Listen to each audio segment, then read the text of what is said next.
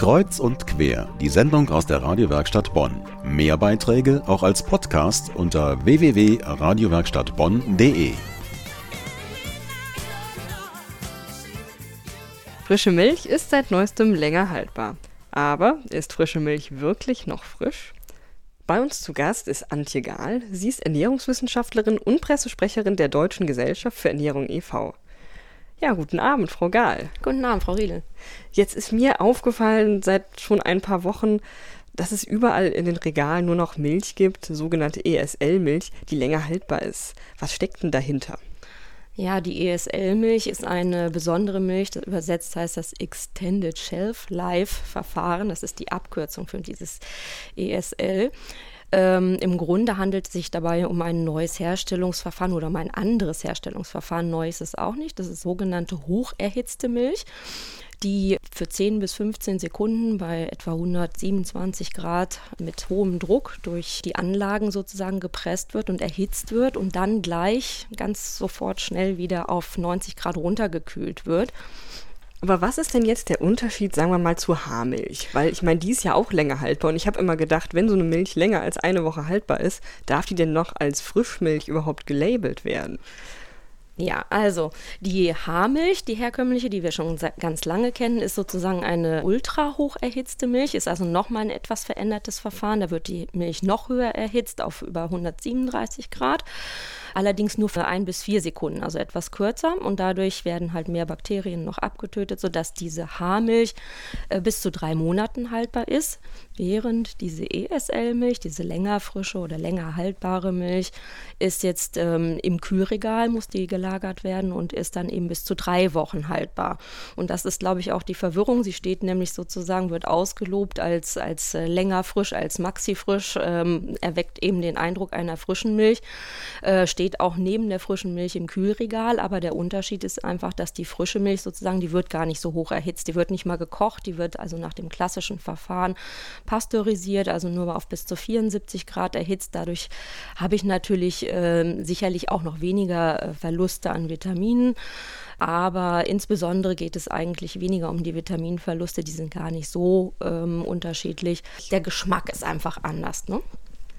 Also ist es denn tatsächlich so, dass da gar keine Nährstoffe verloren gehen?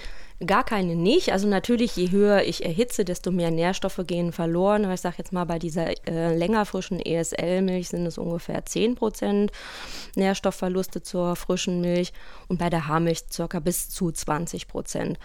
Aber bei vielen Nährstoffen, sage ich jetzt mal, für uns Ernährungswissenschaftler ist natürlich Kalzium immer sehr wichtig oder auch die fettlöslichen Vitamine. Die werden durch diese Erhitzungsverfahren eigentlich nicht beeinträchtigt. Und jetzt haben Sie gerade angesprochen, da steht die eine Milch neben der anderen. Wie kann ich denn als Verbraucher irgendwie durch diesen Dschungel von Etiketten mich zurechtfinden? Ist das verbindlich? Was steht auf den einzelnen Packungen drauf? Also für die mhm. Hörer und Verbraucher, mhm. damit man weiß, worauf man achten muss. Ja, also es gibt natürlich verbindliche Kennzeichnungen. Also es muss eben bei der pasteurisierten Milch, die darf eben Frischmilch heißen oder eben auch jetzt heute noch genannt nach traditionellem Verfahren hergestellt, weil man natürlich auch bestrebt ist, sozusagen äh, dem Verbraucher so ein bisschen den Unterschied klarer zu machen zu dieser ESL-Milch, mhm. ähm, die sozusagen eigentlich dann als länger haltbar ähm, ne, sozusagen deklariert wird. Im Grunde gibt es da aber ansonsten keine größeren Unterscheidungen. Also wie gesagt, es darf länger haltbar bei der ESL-Milch verwendet werden. Ähm, sie darf auch weiterhin als Frischmilch verkauft werden. Also im Moment bleibt mir als Verbraucher da zu der Unterscheidung einfach nur genau hinzugucken. Also Frischmilch ist wie gesagt, da steht drauf Frischmilch und pasteurisiert, da muss man eben auch drauf gucken. Das ist eben das Verfahren, was auch gekennzeichnet werden muss. Und bei der ESL-Milch steht eben länger haltbar oder länger frisch drauf. Und es steht aber auch drauf hoch erhitzt, allerdings ganz klein. Das können Sie auch bei den normalen Haarmilchen, sehen Sie das auch. Da steht ja auch das hoch erhitzt immer ganz klein drauf. Jetzt ist es so, wenn Sie sagen, ähm, dass man auf das Kleingedruckte auch achten muss. Also ich hatte so ein bisschen bei mir oder im Freundeskreis mit der Familie auch das Gefühl, dass das erst so seit ein paar Wochen überhaupt ein Thema ist. Seit wann gibt es denn überhaupt diese ESL-Milch? Ganz genau kann ich es nicht sagen, aber es gab schon 2005 die ersten äh, Produkte im Markt, die so mal testweise eingeführt wurden und die dann auch schon äh, in den Kühlregalen neben der frischen Milch standen. Aber natürlich äh, dauert es eben auch eine ganze Zeit, bis dem Verbraucher bewusst ist, was da eigentlich noch an Milch steht. Und ich glaube, viele haben das eingekauft als Frischmilch sozusagen. Ähm, und ich glaube, gut geschmacklich äh, da Unterschiede festzustellen, ist auch nicht so ganz einfach. Es ist eben einfach ein anderes Verfahren und für viele Verbraucher war es, glaube ich, einfach so diese Geschichte, ja, das ist länger haltbar, ne, ist auch Frischmilch und kann ich doch auch kaufen, ist sicherlich auch ein bisschen höherer Preis auch nochmal, aber es ist eben unkomplizierter sozusagen, das aufzubewahren, obwohl ich diese ESL-Milch auch im Kühlschrank aufbewahren muss. Wir reden gleich weiter darüber, was es auch mit der Milch gesellschaftlich auf sich hat. Also welche Gruppen welche Milch konsumieren und warum die Industrie sich gedacht hat, dass das jetzt irgendwie ein bisschen besser ist, die Milch länger haltbar zu machen. Aber darüber reden wir gleich weiter nach der Musik.